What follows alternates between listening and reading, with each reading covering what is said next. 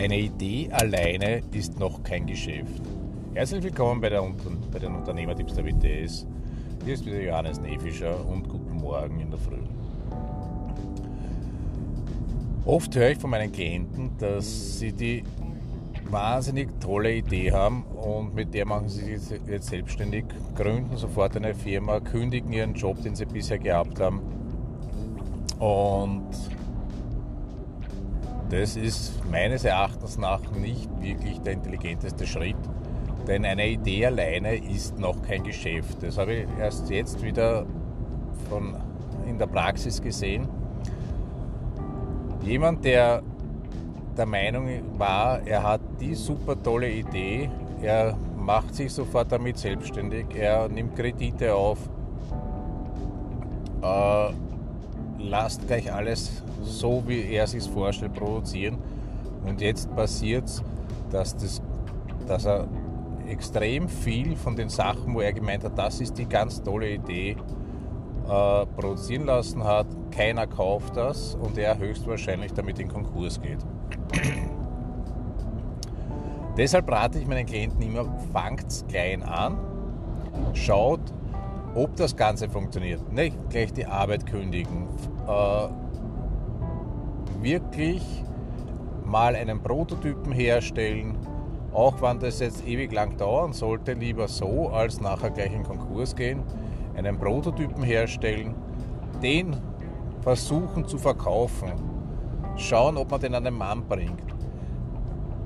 Der erste Schritt, wenn ich meine Firma mache, ist mir einmal die Grundlagen zu überlegen. Das heißt, ich setze mich einmal hin und schaue, ob das Ganze am Papier funktionieren würde. Kann ich das überhaupt, wenn ich es produziert habe? Äh, wie, wie, oft muss ich es verkaufen, dass ich überhaupt, dass das Ganze ein Geschäft wird?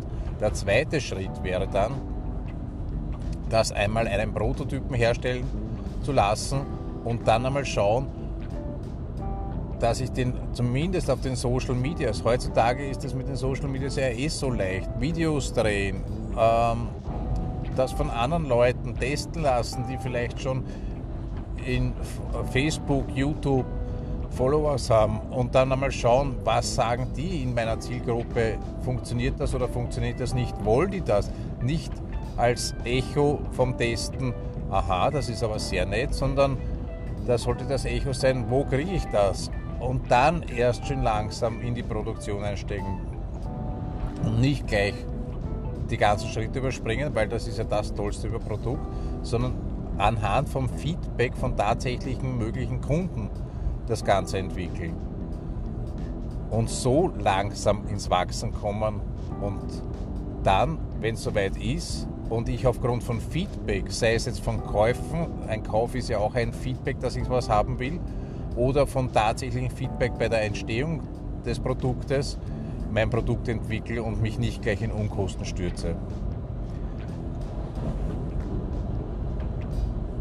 Also noch einmal, wirklich, wirklich. Zuerst beim ersten Schritt einmal schauen, am Papier testen, kann es am Papier, wenn ich das Ganze durchteste, durchrechne, überhaupt funktionieren, wie kann es funktionieren, dann in der Realität testen, mit Facebook, YouTube und den ganzen sonstigen äh, Social Medias einmal Feedback einholen und dann erst wirklich ins große Umsetzen gehen.